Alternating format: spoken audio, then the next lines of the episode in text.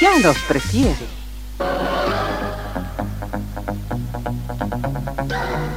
Somos RTC, la primera emisora deportiva del país.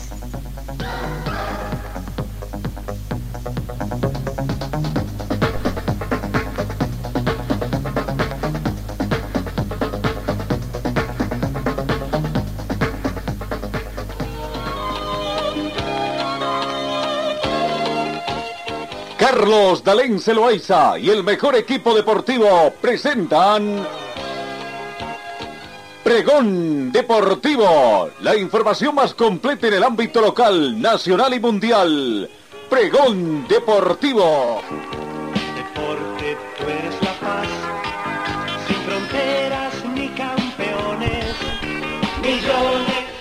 Amigos, ¿cómo están? Tengan ustedes muy buenos días. Bienvenidos a esta edición de hoy, miércoles 27 de julio. Vamos cesando ya el séptimo mes de la gestión 2022. Buena temperatura, agradable temperatura que tenemos a este, en este momento acá en Cochabamba. 7 grados centígrados, mayormente soleado. La mínima registrada llegó a 6 grados y se estima una máxima, se prevé en todo caso una máxima de 27 para esta jornada. No tenemos vientos, tampoco hemos tenido precipitaciones en las últimas horas, tampoco se espera eh, lluvias en los próximos 10 días. La sensación térmica llega a 7 grados, similar a la temperatura actual. La humedad relativa del ambiente llega al 54%. El punto de rocío actual es de menos 2 grados. La visibilidad horizontal llega a 10 kilómetros y la presión barométrica alcanza a 1027 hectopascales. Bienvenidos amigos de todo el mundo que nos queridos compatriotas que nos siempre nos usan con su sintonía.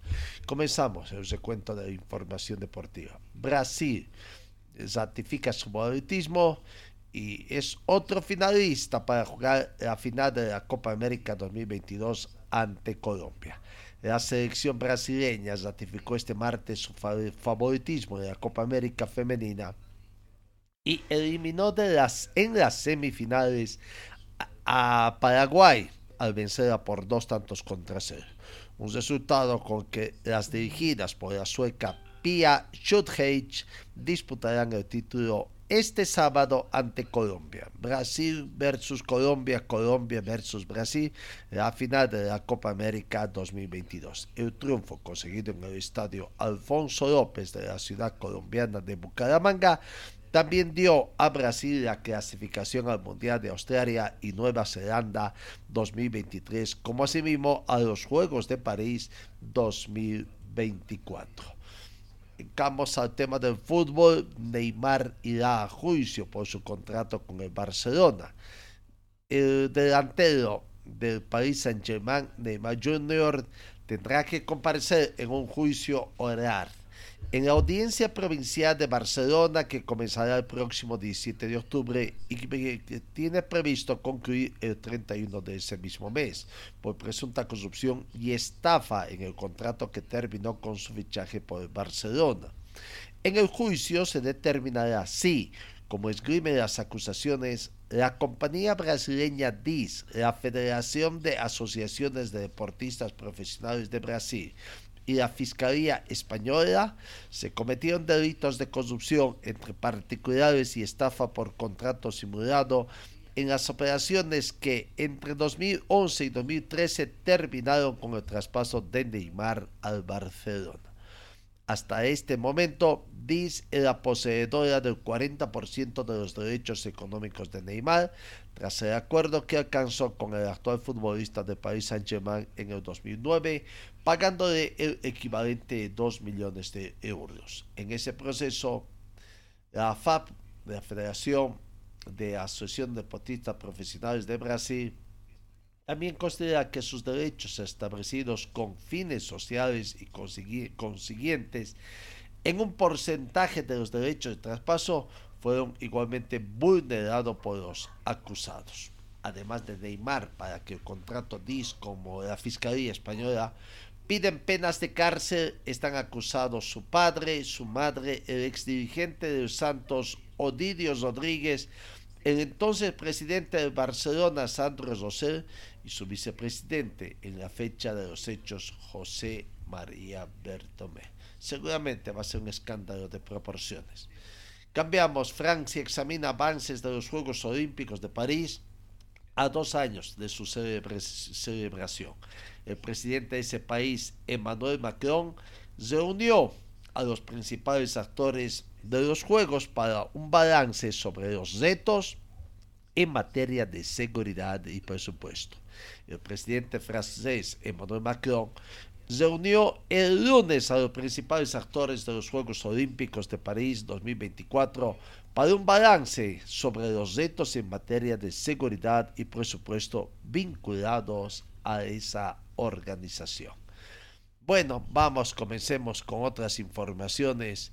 lo que, que aconteció prácticamente mm, hace poco en Roma, ¿no?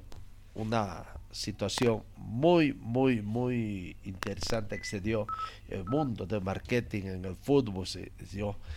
Eh, Paulo Di Bala, su llegada a Roma, los hinchas de la Roma, el recibimiento que hicieron a Paulo Di Bala.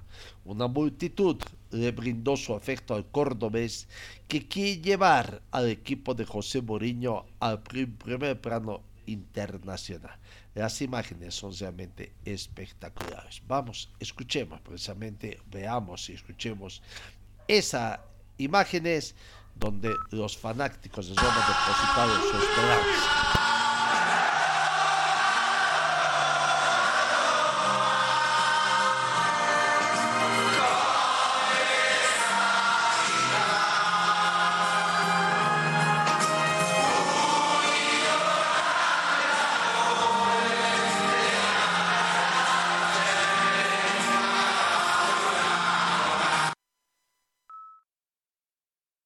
Fanáticos eh, de, de Roma prácticamente depositaron la confianza de volver al primer plano internacional con la llegada de Paulo Di Pala. Es que el cordobés fue presentado ante una multitud tras quedar libre de la Juventus y su camiseta con un número 21 fue agotada en las tiendas oficiales del club por los hinchas en apenas 48 horas, lo que se vive prácticamente allá.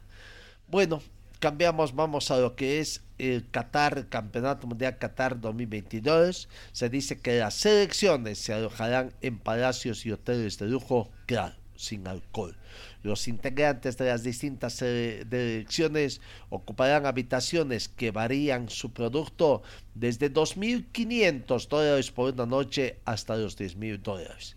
Las 32 selecciones participantes en el Mundial 2022 de fútbol en Qatar se alojarán en palacios, centros balnearios u hoteles de lujo en los que el alcohol está prohibido, indicó ayer martes la Federación Internacional de Fútbol Asociado FIFA.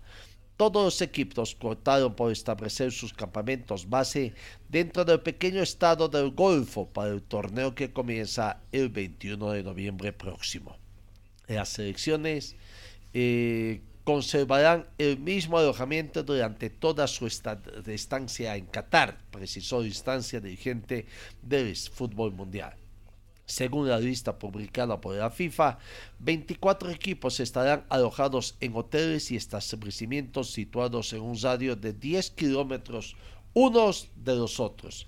Francia, la vigente campeona mundial, eligió como domicilio al Mesilla, un complejo hotelero cercano a Doha, que destaca principalmente su marco de palacio privado. Las villas allá cuestan más de 2.500 dólares por noche.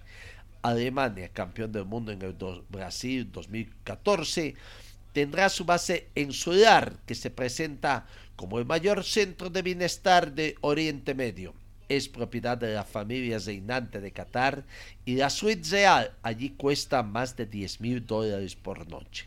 Manuel Neuer y sus compañeros de equipo serán los que estén más alejados de Nokia, de Doha, a 100 kilómetros de la capital, pero se beneficiarán de la ventaja de estar en una burbuja alejada de las multitudes, afirmó el director del establecimiento Daniel Basol. Inglaterra se va a alojar en el Hotel Souk Al-Wakra, donde las autoridades han previsto privatizar una parte de la playa pública vecina con Hazi Khan y sus compañeros. El hotel no, no, sirve alcohol, pero se han previsto mejoras para hacer más grande la sala de deporte y proponer alternativas de ocio a los futbolistas como videojuegos. Brasil optó por su parte el Hotel Westin, el centro de Doha, mientras que Argentina con Lionel Messi y España optaron por un alojamiento lujoso en la Universidad de Doha desde donde podrán llegar a pie a su terreno de entrenamiento. Se espera más de un millón de aficionados en Qatar para el Mundial 2022, cuya final está programada para el 18 de diciembre. Algunos aficionados han reservado hoteles a dos mil dólares la noche, mientras que otros buscan alternativas más económicas como bungalows o tiendas de campaña en el desierto. Todo, todo una situación que se sea. Bueno, eh, vamos, comencemos con el deporte del fútbol boliviano. Ayer, ayer eh, también comenzó el fútbol, ¿no? Comenzó eh, la sexta fecha de partido o de sexta fecha de la división del fútbol profesional boliviano. Primer partido jugado en la ciudad de Potosí, vamos viendo imágenes ya eh, Nacional de Potosí se rehizo, ganó ante el sorprendente Real Santa Cruz, que dio batalla, pese a que no tenía el equipo completo, ¿no? Con algunas bajas. Pero bueno, Real Santa Cruz dio pelea y terminó cayendo por tres tantos contra uno. El primer gol del partido llegó al minuto 12 con Daniel Mancilla, minuto 12 del partido, y ahí Daniel Mancilla ponía adelante al equipo de la banda roja en la ciudad de Potosí. tres minutos más tarde, al minuto 15, Jairo, Jean Jairo eh, empataba para el equipo de Real Santa Cruz. Uno a uno estaba el marcador, era intenso el partido, pero al minuto 38 David Valencia ponía otra vez arriba para el equipo de la banda azulada. No, y ya en las instancias finales del encuentro, el primer tiempo había terminado dos para Nacional Potosí, uno para el, equipo de Real Santa Cruz. No, ya, y en la segunda parte eh, tendremos que ver que Diego Fernando Navarro, con un alargue de 10 minutos, producto también de las mm, paralizaciones por las revisiones del bar que, que es nació. Un tremendo error defensivo ahí y que convertía el tercer tanto Diego Fernando Davaso. Minuto 90 más 10 para dar finalizado ese partido. Prácticamente gran victoria de Nacional Potosí que le permite eh, estar subiendo en la tabla de posiciones, pese a que está en la segunda mitad de la tabla, en el puesto 10, con 6 partidos jugados, 7 puntos y más 2 de gol diferencia. Nacional Potosí. Real Santa Cruz eh, se mantiene en la tercera casilla momentáneamente con 6 partidos jugados y 10 puntos, ¿no? Así que por el momento así está la situación. Veamos la palabra de los protagonistas. Eh, Cristian Álvarez, el jugador del partido del Encuentro Nacional de Potosí 3 Real Santa Cruz 1. La palabra de Cristian Álvarez. Muchas gracias. Estamos con el jugador Samsung del partido. Cristian Álvarez, felicidades. Buen resultado por el equipo. La figura Samsung del partido. ¿Qué tal? Buenas noches. Bueno, primero gracias. Contento, la verdad. Sabíamos que iba a ser un, un partido difícil. Ellos venían o vienen bien en, en la tabla de posiciones, en la parte alta de la tabla. Nosotros hacía cuatro partidos que no podíamos ganar, necesitábamos ganar en nuestra casa. Y bueno, creo que fuimos superiores y que siempre eh, Nacional intentó buscar el arco rival. ¿Qué destacas eh, del resto de tus compañeros de lo que ha sido el partido hoy? Creo que hemos tenido paciencia. Eh, nos encontramos con un equipo que se plantó muy atrás, pero creo que, que Nacional supo mover bien la pelota de lado a lado, no nos apuramos y bueno, este es el, el premio al esfuerzo que, que hizo el equipo en los 90 minutos. Éxito y felicidades. Muchas gracias. Ahí está la situación que se presentó. No, Eh, Nacional Potosí eh, ganó el partido ante eh, el plantel de mm, Real Santa Cruz. Buena victoria.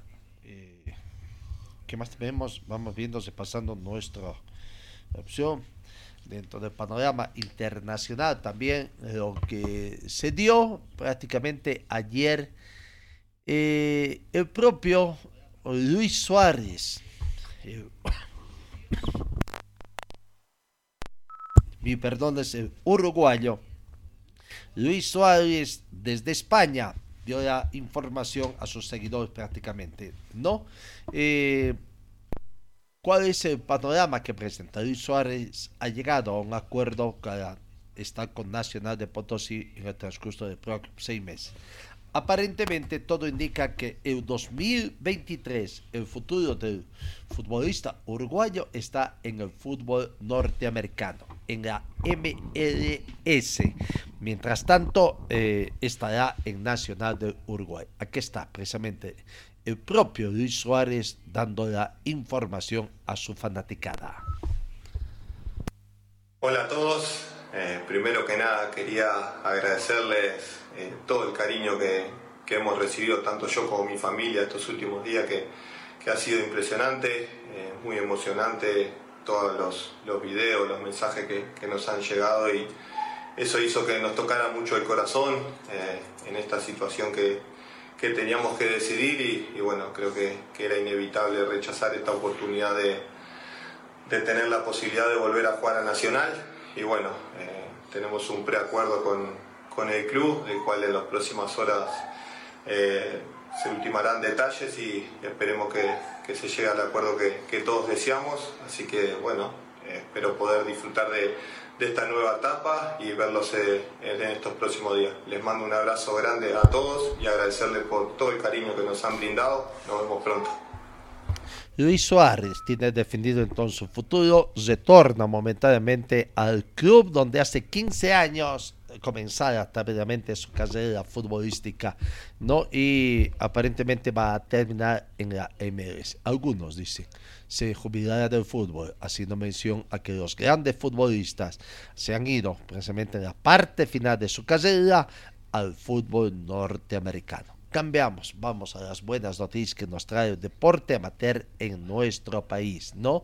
Eh, y tiene que ver con el bicicross, donde en el Mundial de Bicicross que se está realizando allá en Francia, la buena actuación de nuestros deportistas, con Sid Martínez, que ha estado teniendo buenas actuaciones, pero destaca la del bicicrossista Sebastián Ordóñez, quien llegó a instancias finales, estuvo en la final de la categoría cruceros 13-14 años, aro 24 pulgadas de eh, eh, ¿no? categoría cruceros, y donde Sebastián Ordóñez subió al podio habiendo obtenido medalla de plata, segundo lugar tras disputar la final en el Campeonato Mundial de BMX en el circuito de Nantes, Francia. Mi Bolivia, mi Bolivia, hoy hice todo lo que pude para llegar a la manga final. Gracias a Dios quedé clasificado, soy número 2 del mundo, soy subcampeón mundial, escribió Ordóñez en su cuenta personal a la conclusión de la carrera. Ordóñez hizo una campaña excelente, ocupando el primer lugar en las tres mangas de la fase de clasificación. En la ronda de octavos fue primero, en los cuartos tercero y repitió este rendimiento de la semifinal y la final se tuvo que recurrir al photo finish para determinar al ganador. Precisamente, a ver, vamos, vamos, escuchemos este momento tan importante para nosotros los bolivianos, la final de bicicross en la categoría cruceros 13-14 años.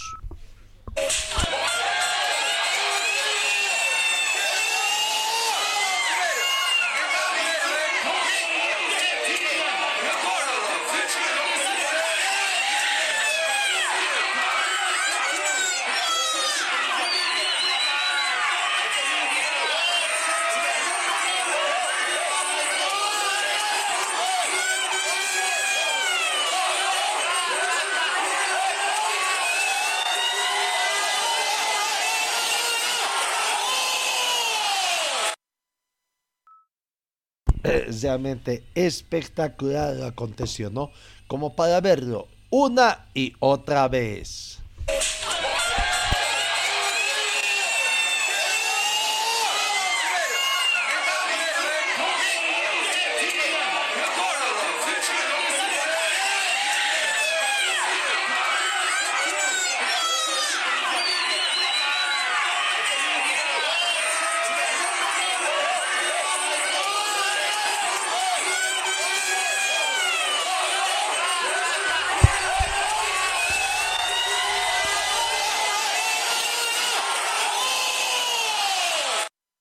Espectacular, ¿no? Aunque la imagen no está muy de frente, pero llegaron muy, muy peganitos. El británico Oliver Kendall, que fue ganador de la prueba final, Ordóñez fue segundo y Declan McGee el australiano completó el podio. La tercera posición en la final, en la cual hubo ocho penalistas en las grillas de partida y que reiteramos, nuestro, nuestro compatriota fue avanzando, ocupando primeros sitios en las mangas eh, clasificatorias que, que se dio. En la jornada, el otro boliviano, Sid Martínez, también llegó a la final de cruceros, 40-44 años. Sid Martínez quedó en el sexto puesto de la competencia que fue ganada por estadounidense Justin White. Muy buena, muy buena eh, en la, mm, la actuación de los bolivianos, de nuestros compatriotas ayer. Dentro de otras noticias, el tenis, que también nos trae buenas noticias, la selección femenina de tenis tuvo un buen debut en la Serie C del Grupo 2 de la zona Américas de Billy Young King Cup, ex Federal Cup, al vencer a Puerto Rico por 3 a 0 en Santo Domingo, República Dominicana. Este certamen, que comenzó el lunes en las canchas del Centro Nacional de Tenis con superficie dura, albergan al certamen internacional, con la presencia de 17 países que fueron divididos en tres grupos de cuatro y uno de, de, cinco. El equipo boliviano quedó emparejado en el grupo C con Puerto Rico, Panamá y Aruba, fase donde solo el vencedor pasará a la ronda para luchar por una de las dos plazas que están en juego para ascender al grupo 1 americano la capitana, la jugadora María Fernanda Álvarez, decidió que María Castedo afronte el primer jingle de la serie con Juliane Bow, a quien venció por dos canchas contra uno, parcial de 6-4, 6-7 y 7-5, y el partido tuvo una duración de 2 horas y 59 minutos de partidos. Bueno, feliz comienzo de nuestras compatriotas también aquí. Vamos avanzando en el fútbol cochabambino, Copa Simón Bolívar, confrontación entre equipos cochabambinos. No, Enrique Hub juega con el equipo de Real equipos perdedores de la primera fecha, y Nueva Crisa será local ante Cochabamba Fútbol Club. Nueva Crisa y Cochabamba Fútbol Club que derrotaron a sus primeros rivales en Enrique Hub y mm, Real Misques respectivamente. Bueno, ahora van a jugar para ver quién es el, manda más o por menos quién tiene más opciones de llegar a la Copa Simón Bolívar.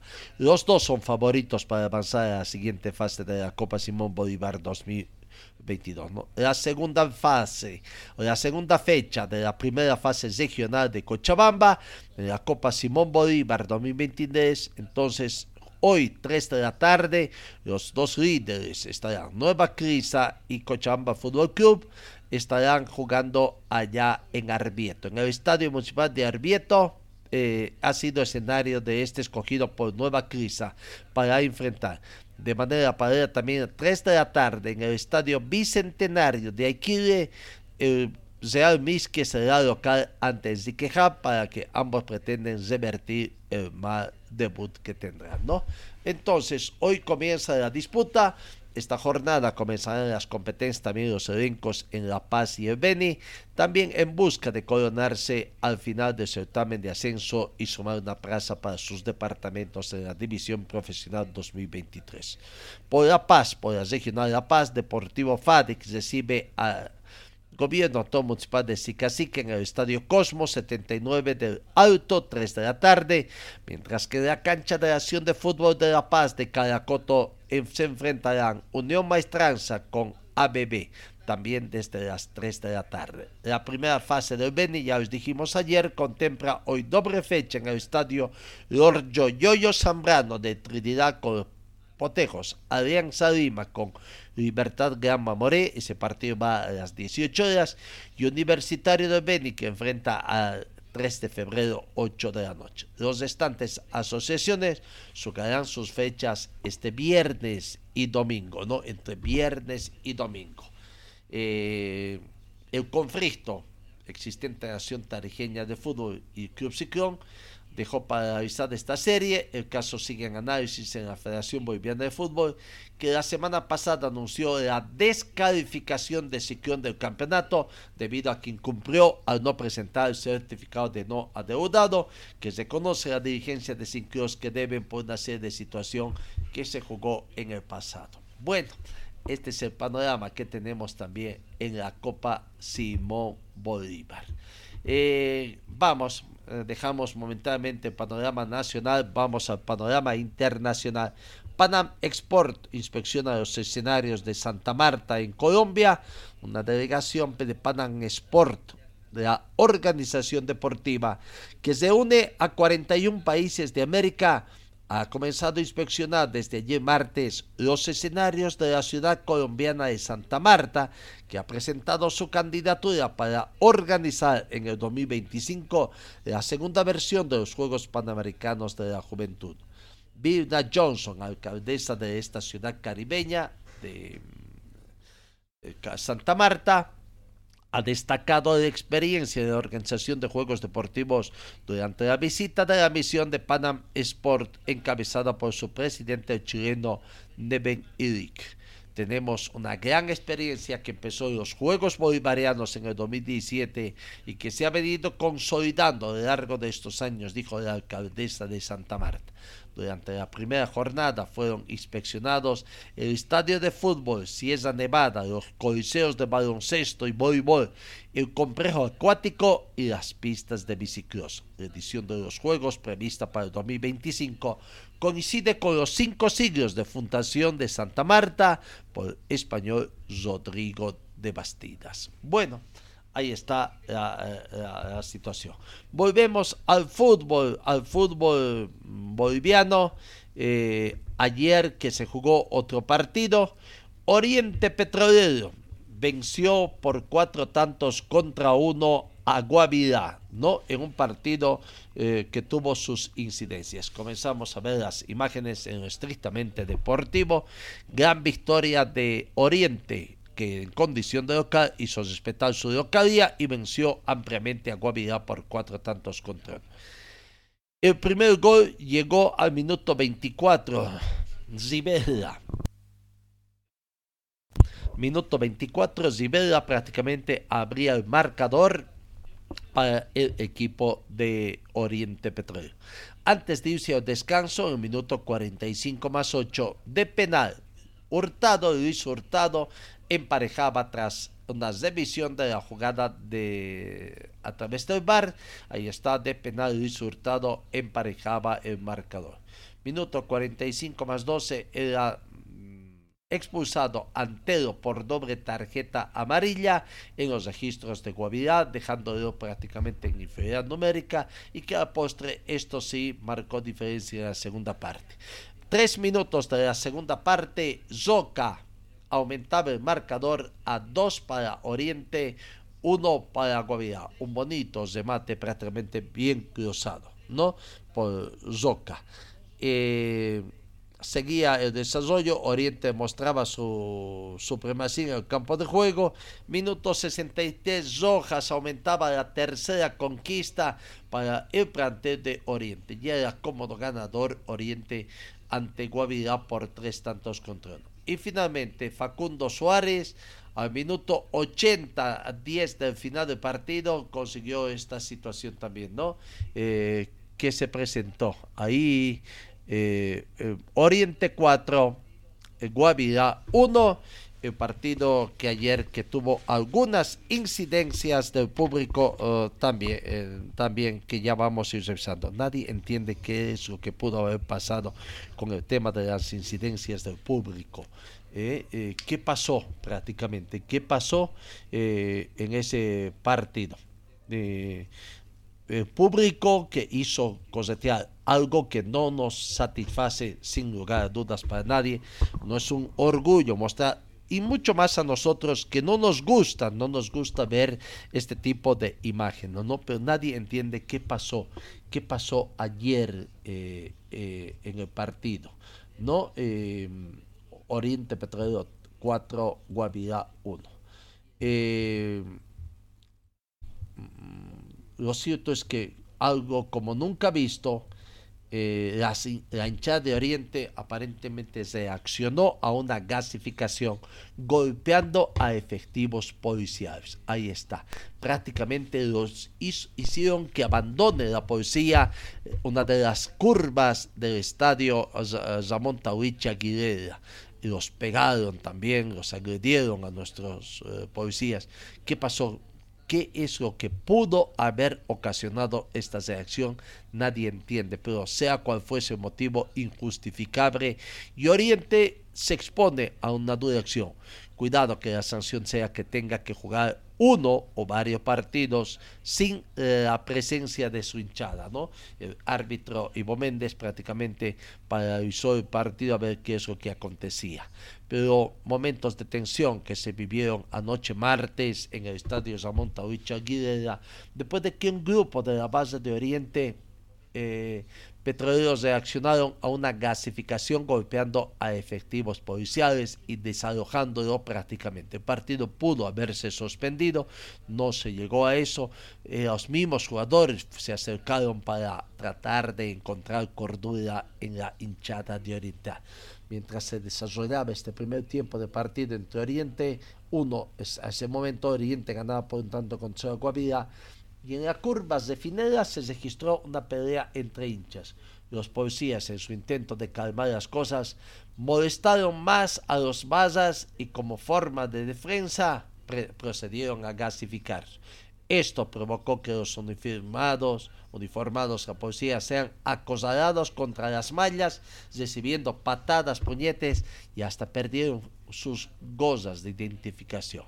El partido se detuvo por más de 10 minutos, mientras algunos padres de familia cruzaban en diferentes sectores para proteger a sus hijos que fueron alcanzados por los gases lacrimógenos. La dirigencia de Oriente y todos los jefes de la base para deslindar responsabilidades, mientras que policía también alista su informe que será conocido seguramente el día de hoy. Una pena lo que aconteció ayer, ahí se puede ver claramente en las imágenes cómo acosaron prácticamente, los arrinconaron contra las mallas, tuvieron que escapar al otro lado de la tribuna, ¿no? Una pena de la corrupción injustificable la acción que se dio ayer en Santa Cruz, de que merece una sanción, sí, pero esperemos que esta vez sean drásticos, ¿no? Eh, Oriente tendrá, la dirigencia de Oriente tendrá que eh, prácticamente eh, sacar, sacar conclusiones de esta situación. Bueno, volvemos a lo que es el partido la palabra de Facundo Suárez, el autor del último tanto en Oriente Petróleo, hablando también de este futbolísticamente el buen partido que tuvieron ayer Oriente. La palabra de Facundo Suárez partido Facundo Suárez, un partido que comenzó trabado y como sabíamos que iba a ser muy disputado, pero que lograron resolverlo con tiempo, ¿no? Sí, sí, se hizo eh, un poco complicado, trabado en el, cuando arrancó el partido. Bueno, después ya vino el, tema del VA que empezó a influir por el, tiempo de, que estaba parado, pero supimos revertir a esa situación. Creo que, hicimos los goles, se ve todo eh, jugada de, un lado para el otro creo que el resultado del trabajo de la semana ha sido reflejado hoy. Hacía falta una victoria, ¿sí no? Sí, obviamente, obviamente que siempre eh, ganar eh, más abultadamente así sirve un montón, te da confianza para lo que viene, así que bueno, trabajaremos un poco en la semana a corregir los errores que hicimos mal y, y ya pensar en el partido que viene. Contanos cómo fue la última jugada. No, eh, quedó pasado y bueno, hubo la tira y, y me salta uno adelante, que no llega a conectarle, bueno, yo eh, tiré la pirueta, pero bueno, no entró, pero bueno, así practicándola que en algún momento va a salir. Fuiste el mejor Facundo, muchas felicidades. Bueno, muchas gracias, dejame mandarle un saludo a, a la gente que, que hoy vino a apoyar, así que bueno, seguiremos trabajando para ir partido a partido y conseguir el objetivo. La palabra de Facundo Suárez, jugador de Oriente Petróleo. Hoy va a continuar el campeonato en segunda jornada de la sexta fecha. 3 de la tarde, Real Tomayapo recibe a Universitario de, de Vinto, ¿no? José Jordán de Chuquisaca asignado juez de ese partido, Cliver Castellón, primer asistente, Jan mm, o Juan Bazón, segundo asistente. La confrontación histórica, dos partidos, Real Tomayapo con la U de Vinto, U de Vinto ganó un partido, el otro partido terminó empatado. La oportunidad que tiene Real Tomayapo para reivindicarse ante sus parciales y volver un poquito a la tranquilidad. 3 de la tarde, Real Tomayapo con Universitario de Vinto. A las 18 horas, Universitario de Sucre recibe a, a Zoya Pari. Universitario de Sucre quiere ganar sus primeros tres puntos, además, su primera victoria, tiene un solo empate hasta el momento, para tratar de avanzar en la tabla de posiciones, salir de esa incómoda situación que está en el fondo de la tabla acumulada. Álvaro Campos de Oruro ha sido designado juez del partido, Nemías Almanza de Cochabamba, primer asistente, y Julio César Vargas, segundo asistente también de Cochabamba. Dentro de los antecedentes podemos ver de que Raúl de Sucre y Zoya Pari se han enfrentado en cuatro oportunidades anteriormente. Y bueno, eh, no, Raúl de Sucre ha ganado en, do, en una oportunidad, una oportunidad. Zoya Pari en tres oportunidades. Son los datos estadísticos que, tenemos acá en nuestro horizonte. Y hoy, la, la, segunda jornada de esta sexta fecha, Always Ready visita a Die Strong. Die Strong será local ante Always Ready. Partido a jugarse en el estadio Hernando Siles de la ciudad de La Paz y que arranca a las 20 horas con 15 minutos. Gat David Flores ha sido designado como juez central. Será quebrado por sus cortesanos Edwin Rojas, primer asistente, y Zeruy Vallejos, segundo asistente.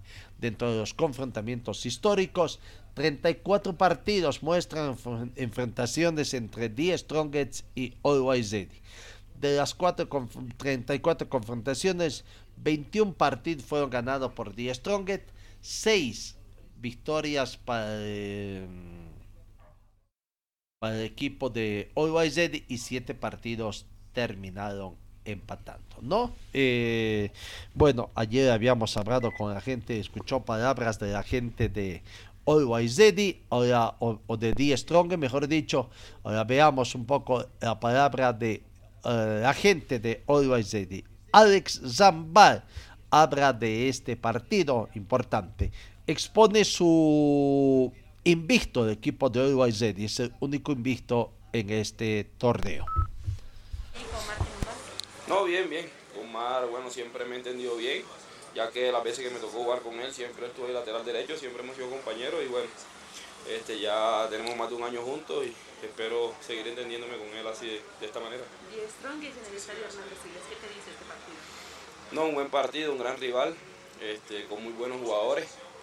Esperemos nosotros sacar la jerarquía de los jugadores experimentados y los jugadores ganadores que tenemos. Este, creo que va a ser un partido de, de, de, muy buen juego. Ambos, ambos equipos nos gusta proponer y bueno, también el que, el, que esté, el que esté mejor, el que esté más concentrado, el que tenga menos errores, creo que es el que va a ganar el partido. Ahí está la palabra de Alec Zamba. Die Strongest con Always eh, exponen eh, eh, su invicto Always Ready, el único invicto del campeonato sexto, en el sexto partido, recordando que Always es líder con 5 partidos jugados, 13 puntos. Die Strong está cuarto, tiene cuatro partidos pendientes. Va en procura de ganar y ponerse también a un punto de líder Zedi. Si pierde Zedi, momentáneamente se mantendrá como líder de la tabla de posiciones en el torneo clausura. Die Strongest podría llegar a 12, emparejando los 12 que tiene Bolívar ya y eh, ambos estarían con 5 partidos jugados, ¿no? A la espera de un partido más para completar. Eh, de Strong tiene pendiente un partido con el plantel de Wisterman.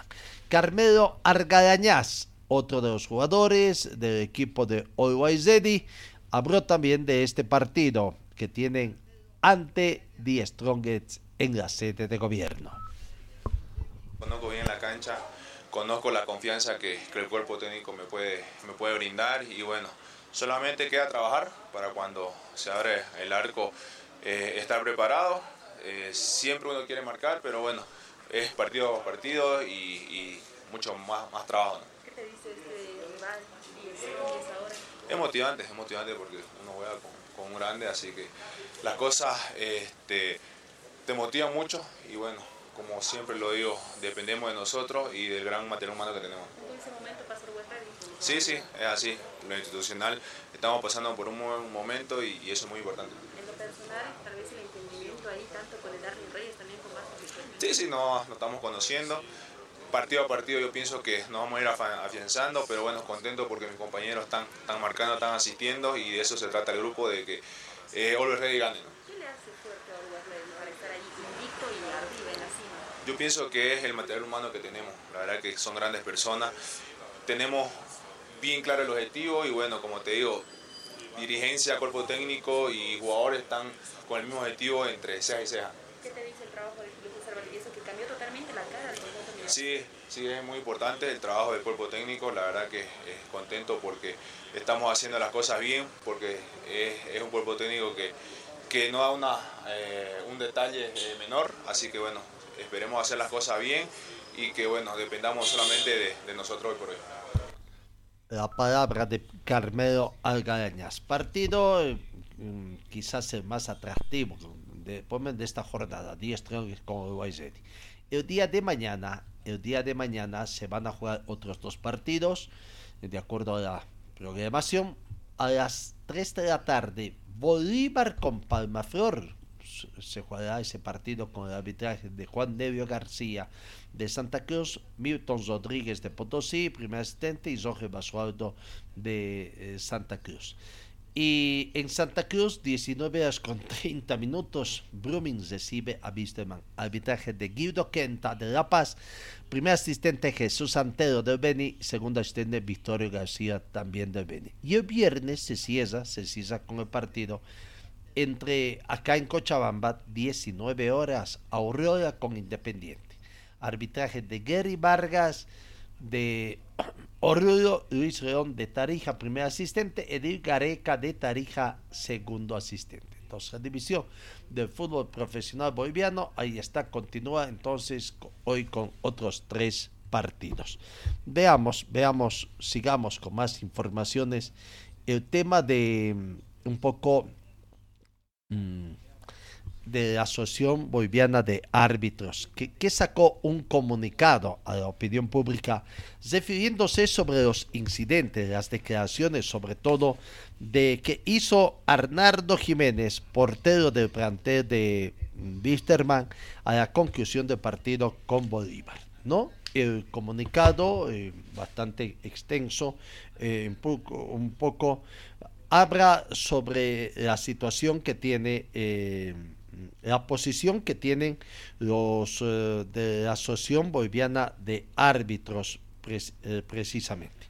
Y manifiesta eh, lo siguiente, esta, este manifiesto de la Asociación Boliviana de Árbitros de Fútbol.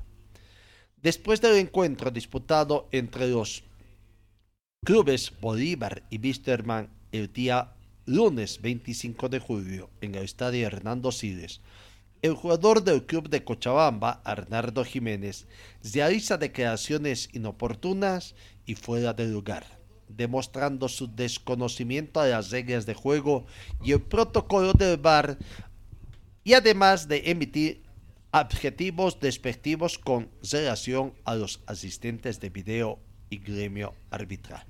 Por lo mismo, la Asociación Boliviana de Árbitros de Fútbol manifiesta que 1. Rechazamos las declaraciones realizadas por el señor Jiménez al finalizar el encuentro disputado en la ciudad de La Paz, porque las mismas no reflejan el trabajo realizado por el equipo arbitral de campo y de cabina. Por lo mismo, nos reservamos el derecho de exigir las acciones legales que la justicia deportiva nos permite. 2. Recordamos al jugador del club Wisterman, Arnardo Jiménez, y a todos los actores del fútbol que según el protocolo VAR, los jugadores y miembros del cuerpo técnico no pueden pedir al árbitro central a, a revisar alguna jugada específica.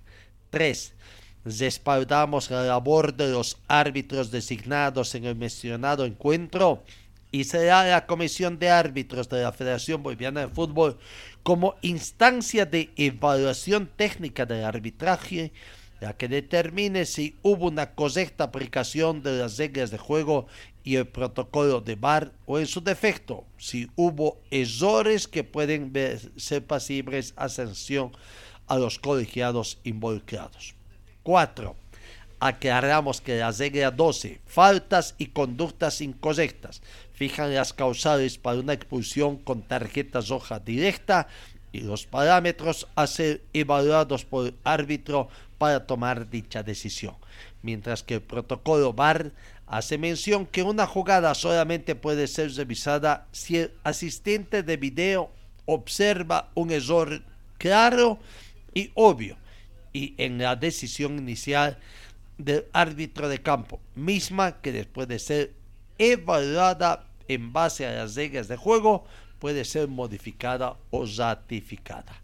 Por el director de ABAF, 26 de julio de 2022, es la carta que publicó, la, hizo público eh, la Asociación Boliviana de Árbitros de Bolivia. Bueno, eh, también se conoce que en el tema de Wisterman han comenzado algunas acciones, ¿no? Eh, en Wisterman, eh, bueno, han contratado a su abogado, Víctor Hugo Pérez, para que lo defienda. Más que de todo, traten de que se levante la cartulina roja.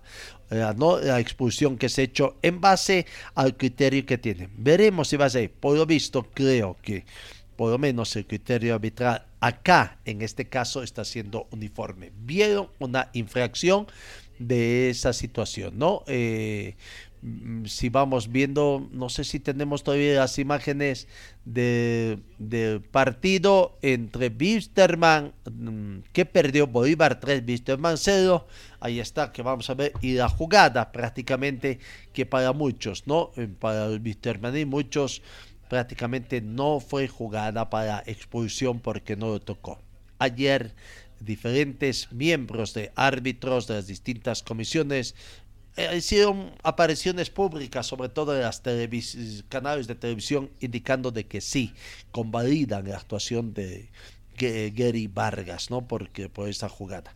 Ya, ya se va a venir precisamente la jugada polémica después del gol, ahí mm, después del gol que comenzó ganando el plantel de Bolívar ante Wisterman por un tanto contra cero, el festejo correspondiente. Y bueno, ahora se viene la jugada eh, que fue de la polémica prácticamente, ¿no? Y para nosotros dijimos, creo que la intención del jugador Arnaldo Jiménez, que salió muy, muy apresurado, era último hombre, eh, por lo menos eh, creo que sí fue, fue para, para nosotros. Bueno, fue consolidado por los árbitros y, veremos ahora cómo le va en la parte legal a la gente de Wisterman para tratar de, revertir esta situación, si le dan la razón o no en torno a la expulsión, que lo que considera la gente de Wisterman expulsión. Ahí está bien la jugada precisamente, ahí se va Jimé, eh, Fernández y prácticamente estrellado. Bueno, esa es la jugada de la polémica, la expulsión que se dio para el portero Arnardo Jiménez. Y veremos, veremos entonces esta situación que se va a presentar. Volvemos, volvemos un poco al tema del fútbol el partido de The Strongest con Always Ready. En el tema de de eh, que podemos ver eh, un poquito eh, en torno a The Strongest. The Strongest se conoció una sanción que ha cometido de la Commonwealth 30 mil dólares americanos. Ha sancionado de la Commonwealth al plantel de The Strongest por el partido que tuvieron entre eh, Die Strongest y Seara en la ciudad de, de, de Santa Cruz, ¿no?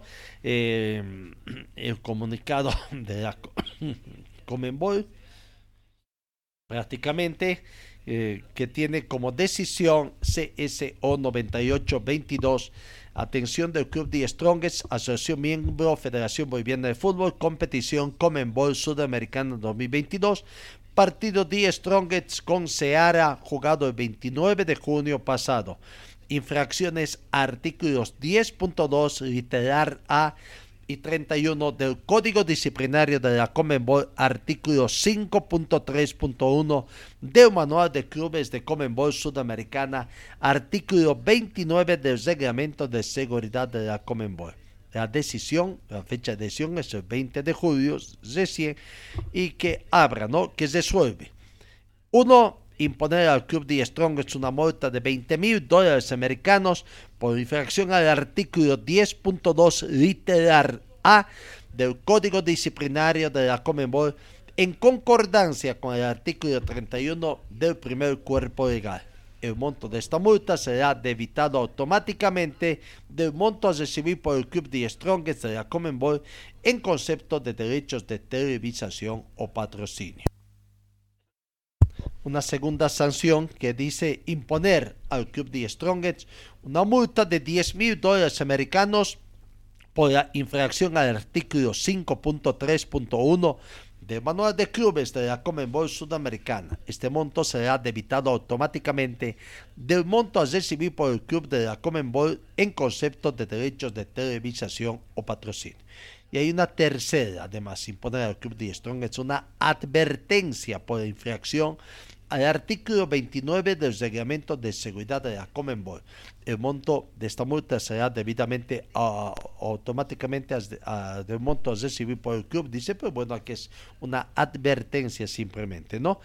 Y cuarto, advertir expresamente al Club de Strongest que en caso de reiterarse cualquier infracción a la disciplina deportiva de igual o similar naturaleza a la que sea traído a causa del presente procedimiento, será de aplicación lo dispuesto en el artículo 31 del Código Disciplinario de la Comenbol, las consecuencias de que la misma se pudieran derivar notificación al club. Bueno, la notificación viene en toda esta situación y veremos entonces 30 mil dólares, una fuerte sanción que se le dio al plantel de Die Strongest de parte de la va a ser Die Strongest, Die Strongest a ser, ese es el nombre del partido.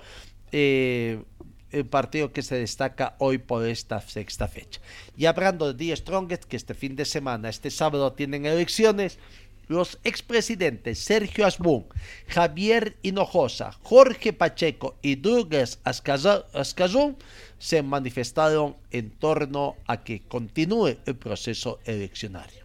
Los expresidentes de D. Strong se manifestaron en las últimas horas de llevar adelante las elecciones este sábado 30 de julio de acuerdo a la disposición del Comité electoral de la Federación Boliviana de Fútbol, la misma que está a cargo de la elección del nuevo director del Club Decano del Fútbol Nacional. Bueno, dos candidatos han habilitados, aparentemente Ronald Crespo, lo único que fue distraer a Perdiz anunciando que podía bajarse de la candidatura, ¿no? Eh, recordemos que fueron inhabilitados Kun y Cristian Alcoreza. Eh, el 17 de julio pasado, en una asamblea de socios efectuada en el Coliseo Don Bosco, se desconoció este llamado por parte de la Asamblea de Elecciones y se pidió a la Federación Boliviana que anule las mismas y los habilitados declinen sus candidaturas. Bueno, eh, ahí está la situación. Veremos qué va a acontecer. Por el momento, los expresidentes respaldan este proceso de...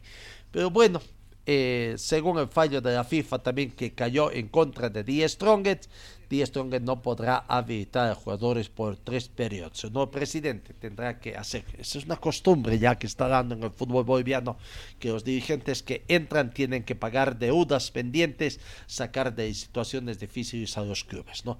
La FIFA ha ratificado la sanción en contra de Die Strongest por el caso de Leonardo Medasi, porque Die Strongest no puede inscribir futbolistas durante tres periodos y corre el riesgo de perder puntos si no paga al uruguayo, según ha informado el abogado Horacio González Mullín y el propio futbolista. El atacante firmó precontrato con Die Strongest en el 2021, pero no llegó al equipo e inició un proceso en la FIFA y lo ganó, por lo que el decano debe pagar la suma de 103 mil dólares americanos. El estudio jurídico Sport Lex Bolivia se hizo cargo del caso, anunció que el fallo sería apelado ante el TAS, pero no completaron el plazo. Bueno, eh, serie de situaciones que se presenta en el fútbol boliviano también. Vamos, eh, básquetbol. Ayer se jugó partidos en el básquetbol en los dos torneos eh, que lleva adelante, ¿no? Que se juega acá. Uno eh, por la Federación Boliviana de Básquetbol y otro por una liga privada. En la Liga Nacional, Ant 1 en La Paz perdió ante Zubaí de Cochabamba por 85 a 93. Una muy buena actuación. Vamos con la palabra de los protagonistas, gentileza de 24 segundos Bolivia. Eh, la palabra de, en todo caso, de comencemos con el equipo perdedor de Ant 1. Daniel Massa tenía estas expresiones precisamente a la conclusión de, del partido. Nos encontramos con el jugador de Amual, Daniel Massa. ¿Cuál es tu análisis del partido? Bueno, como pudieron ver, el partido siempre Rodalí se, se, mantuvo arriba y no pudimos su, suplir las dificultades que teníamos, ¿no? A la hora de defender y hacer algunos ajustes y por eso salió mal el partido. Por eso está la derrota y nada. Ahora otros compromisos, tratar de, de, de pulir la, la, la, las dificultades, ¿no? Súper, muchas gracias. Gracias la palabra de Daniel Márquez prácticamente, ¿no? Bueno, eh, eh, en su país, Milo Pestrovic, un jugador ya muy conocido, naturalizado también, estuvo, se mostró contento con esta victoria que obtuvo Zubair en condición de visitante. De La Paz, nos encontramos con el jugador de Zubair, Milos Petkovic. ¿Cuál es tu análisis del partido? Un buen partido uh, pesado físicamente, de los dos equipos se cansamos mucho. Claro, y más con faltas es uh, difícil jugar aquí en La Paz. Ya vivías anteriormente aquí, eh, ¿qué tal la altura? Bien, no me ha afectado mucho, pero claro, uh, a venir de Cochabamba aquí afecta un poco. Súper, muchas gracias, felicidades por el partido. Gracias. La palabra de Miro Petrovic, gran victoria de Zubair ayer en Toronto. Por otro lado, tenemos que ver también de la Ribo Basket, también hubo un partido, ¿no? Uh, ¿O no? Sí, hubo un partido eh, Leones 76, Atómico 81. Ese fue otro resultado que se tuvo prácticamente. Eh, vamos a ver, creo que por ahí no tenemos eh, eh, en pantalla, pero bueno, fue gran victoria de la Vivo Basket. Ahora sí, ya estamos. la gran victoria de el equipo atómico de visitante ante Leones equipos potosinos, 76 para Leones, 81 para el planter de, de, de Bueno, nos quedaba pendiente, ya prácticamente vamos, las declaraciones también de Víctor Hugo Chambi, de la Asociación Boliviana de Árbitros de Fútbol, hablando, hablando precisamente sobre el tema, el tema, ¿no? Hablando la actuación de Gary Vargas y eh, de la expulsión de Arnardo Jiménez. Declaraciones que ha realizado este jugador porque lo único que demuestra es su desconocimiento de las reglas de juego y del protocolo VAR. ¿no? Eh, hay que aclarar que nosotros como asociación estamos haciendo esta representación por sus declaraciones post partido. Lo, ocurrido en el encuentro, hay un árbitro quien toma la decisión, hay un asesor de árbitros, un quality manager que evalúan justamente su trabajo. Nosotros estamos hablando de las situaciones post partido.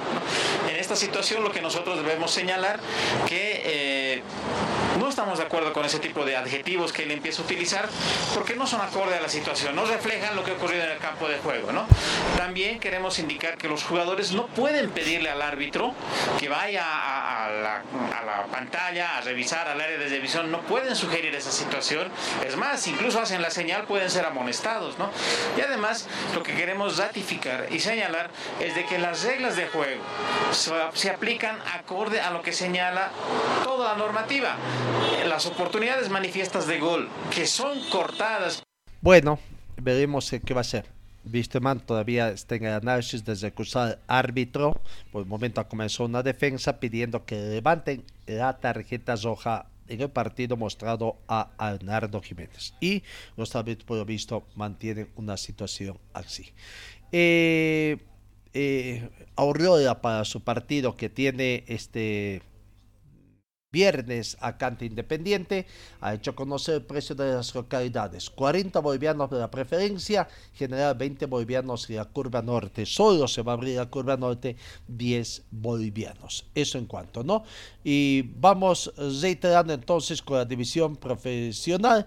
los resultados que se han dado en esta jornada hasta el momento, eh, eh, los partidos que ya se han jugado, eh, y que todo comenzó el viernes, eh, ayer Nacional Potosí 3, Real Santa Cruz 1, Oriente Petróleo 4, Guavirá 1, son los partidos que ha tenido. Hoy reiteramos, Universitario con Royal Party, Bolívar, eh, mañana es Bolívar con Atlético Palmaflor, 10 Strongets con Always Ready, son partidos que se tiene el día de hoy para destacar. Amigos, bueno, como de costumbre siempre nuestro peor enemigo es el tiempo. Eh, final de nuestra entrega deportiva.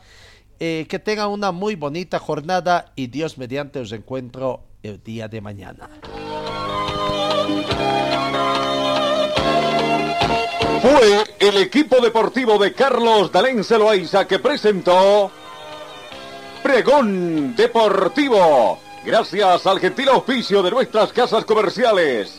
Ustedes fueron muy gentiles y hasta el próximo programa.